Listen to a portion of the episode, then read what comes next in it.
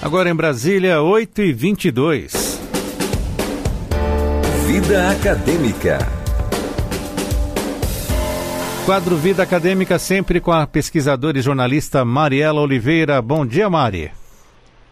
Bom dia, Sérgio. Bom dia a todos os ouvintes da Rádio Justiça. É sempre ótimo falar com vocês sobre a vida acadêmica. Mari, o que você pode comentar conosco sobre o Enem? Primeiro dia da prova já passou no fim de semana e o que vem por aí? O que, que você pode comentar?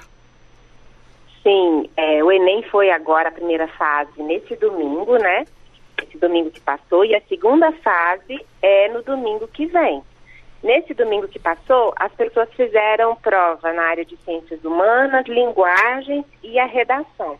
Redação sobre um tema que ninguém esperava, viu, Sérgio? Pois é. Democratização do acesso ao cinema no Brasil. Eu confesso que eu imaginava que ia falar alguma coisa relacionada a fake news, sabia? É, Mas né? não, né? O INEP quis trabalhar esse tema de democratização do acesso ao cinema, que é um tema bom, bem interessante, né?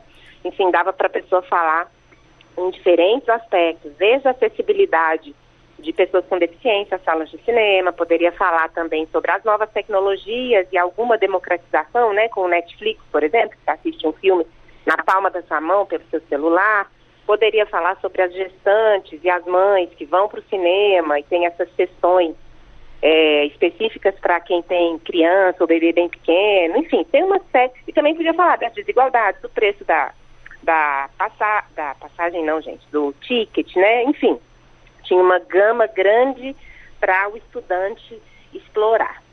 É, no domingo que vem, no dia 10, as pessoas vão poder fazer prova de matemática e de ciências da natureza. E a prova, tanto da, de, desse domingo quanto do próximo, ela tem 45 questões de múltipla, de múltipla escolha e as pessoas precisam é, se atentar para um dado que é bem interessante, que é o seguinte: a ideia do Enem, é, a forma como ele é avaliado, é, nem todas as questões têm o mesmo valor, Sérgio. Eu não sei se nosso ouvinte sabe disso, mas é importante que as pessoas só chutem, né? O candidato só chute, dê aquela, né? Ah, sei lá qual que eu vou. Só naquela questão que é o último caso, assim. E nas questões que sejam mais difíceis.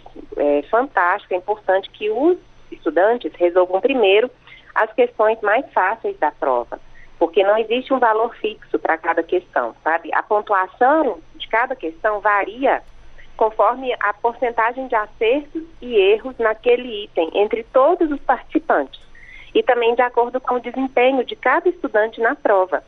É uma, um tipo de correção que é assim, é, leva em consideração o conhecimento do candidato, o nível da questão em si, né, se é fácil, médio ou difícil, e essa aleatoriedade, né, ou seja, o chute. Então, assim, por exemplo, se uma questão teve um grande número de acertos, ela é considerada fácil pelo sistema, e aí por isso ela vai valer menos pontos. Então, o estudante que acerta um item que tem um alto índice de erro entre todos os demais estudantes, ele pode ganhar mais pontos por esse item. Esse sistema de correção permite também essa, detectar esse chute, né? Porque ele avalia o comportamento de cada candidato na prova. Então, por isso que é importante que todo estudante resolva primeiro as questões mais fáceis, porque vai parecer no sistema que ele está chutando se ele acertar só questões é, difíceis. Se ele errar as fáceis e acertar as difíceis, a nota dele vai ser menor. O ideal é que, por exemplo, se a pessoa ficou com dúvida, ela pula a questão e volta depois. Não fica gastando numa questão que considera muito difícil.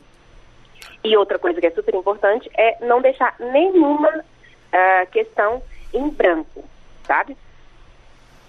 Mas acabou também aquela questão das redações com receita de alguma coisa, né, Mari? Ah, espero que sim, né? A gente espera que sim. Na verdade, é um tempo, né? E é um recurso financeiro que a pessoa gasta para poder fazer a prova. A gente espera que ninguém tenha colocado nenhuma receita de bolo. É importante é, lembrar para as pessoas também que quem se sentiu prejudicado em fazer a prova nessa primeira etapa, que foi agora, no domingo, ou alguém que por algum motivo seja prejudicado no domingo que vem, ele pode pedir uma nova chance para ir fazer a prova, sabia, Sérgio? Como assim? O INEP, sim, vai ser assim. Todo mundo que se sentiu prejudicado por exemplo, por algum erro de logística do Enem, é, me parece que foi em Goiás, acho que em Goiânia, o sistema mandou para a casa dos candidatos um endereço e aí a prova era em outro endereço, então nem todo mundo conseguiu chegar a tempo, porque chegou no local, estava tudo fechado, ah, era outro endereço, foi um erro do sistema, por exemplo, é, que parece que o INEP é, detectou esse erro e mandou SMS para os candidatos, mas nem todo mundo tinha celular, enfim. Ou então, pessoas que por alguma questão de força maior, por exemplo, um desastre natural, né, choveu muito, por exemplo, a pessoa não conseguiu chegar, é, eles podem solicitar uma vaga nessa reaplicação de prova que está prevista para dezembro. Para você ter uma ideia, 23% das pessoas que estavam inscritas faltaram ao exame. Então, para para você pensar, a gente teve mais de 5 milhões de inscritos e desses, mais de um milhão não compareceu nesse domingo, né? Esse índice de abstenção é um pouco é, é parecido com o que já foi observado no primeiro dia de prova do ano passado. É, e aí, por exemplo, episódios pontuais do tipo falta de luz, falta de água em alguma cidade, né?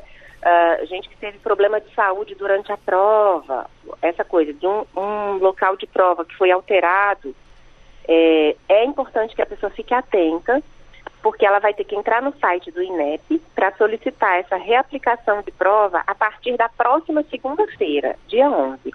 Então a pessoa vai ter do dia 11 até o dia 18 para poder entrar no site do INEP e fazer essa solicitação com a justificativa. Então, o que é que são os exemplos que o INEP citou e que está no site como motivos né, aceitáveis para reaplicar a prova. Então, é desastres naturais, né, que prejudiquem a aplicação do, da prova por causa, sei lá, comprometeu a infraestrutura do local, por exemplo. A falta de energia elétrica, claro, porque no escuro, como é que a pessoa vai conseguir fazer a prova, né? Se tem uma estrutura que é imprópria do local de prova, se tem algum erro de execução de procedimento da aplicação pelo fiscal, pelo aplicador, que cause algum é, prejuízo comprovado ao participante, isso também pode ser justificado para que a pessoa faça a prova de novo. Eu não sei se você chegou a ver, tem um vídeo circulando na internet de uma menina que fiscal, deu até polícia, o fiscal hum. pediu que ela fizesse é, ajudasse um idoso que estava na sala, e aí ela leu um pedaço da prova, e aí o outro fiscal viu e colocou a menina para fora, enfim. Ela fez um vídeo, né? Porque hoje a sociedade toda mediatizada, o negócio é fazer um vídeo. Ela fez um vídeo, enfim. Eu até comentei no vídeo dela, falei, ó, pode fazer a solicitação de uma nova prova. O que me parece que é uma decisão bem acertada, né? Porque se é algum problema que foge da governabilidade do candidato, ele não pode ser prejudicado por causa disso, né? Mas, ao mesmo tempo, eu fico já imaginando a polêmica que vai dar. Porque aí vai ser um novo tema de redação, vão ser novas questões, aí as pessoas que fizeram essa prova vão olhar para outra e achar mais fácil ou achar mais difícil, enfim. Mas aí então o INEP vai ter que se ver com essa, como é que ele resolve isso. Está certo. Rapidamente, temos alguma novidade sobre liberação de verbas do CNPq, Mari? temos uma excelente novidade. O presidente anunciou na segunda-feira, pelo Twitter, a liberação de recurso para garantir o pagamento até o fim do ano de 100% de todas as bolsas do CNPq, Sérgio, Conselho Nacional de Desenvolvimento Científico e Tecnológico. Ele colocou lá pelo Twitter e, bom, do total, né, dos 93 milhões foram disponibilizados por um projeto de lei que foi aprovado no Congresso Nacional e os outros 156,9 milhões por meio de uma portaria assinada pelo Paulo Guedes, ministro da Economia, na semana passada. Então, de acordo com o Ministério de Ciência e Tecnologia, são quase 80 mil bolsistas beneficiados que podem ficar tranquilos até o fim do ano em diferentes áreas de pesquisa. E para 2020 também podem ficar tranquilos, porque já foi garantido esse mesmo orçamento para o CNPq. Ou seja, não tem previsão possivelmente de aumento na bolsa. É, e o CNPq ele não financia só a bolsa, né? Ele custeia também projetos de pesquisa em diferentes instituições, diferentes centros de investigação. Então, é uma boa notícia. Mas agora, aumento, por enquanto, não vai ter. Está certo. Pesquisador e jornalista Mariela Oliveira, sempre conosco na Rádio Justiça, no quadro Vida Acadêmica. Mari, muito obrigado pela participação. Até a próxima semana. Obrigada, Sérgio. Tchau, tchau. Tchau, tchau.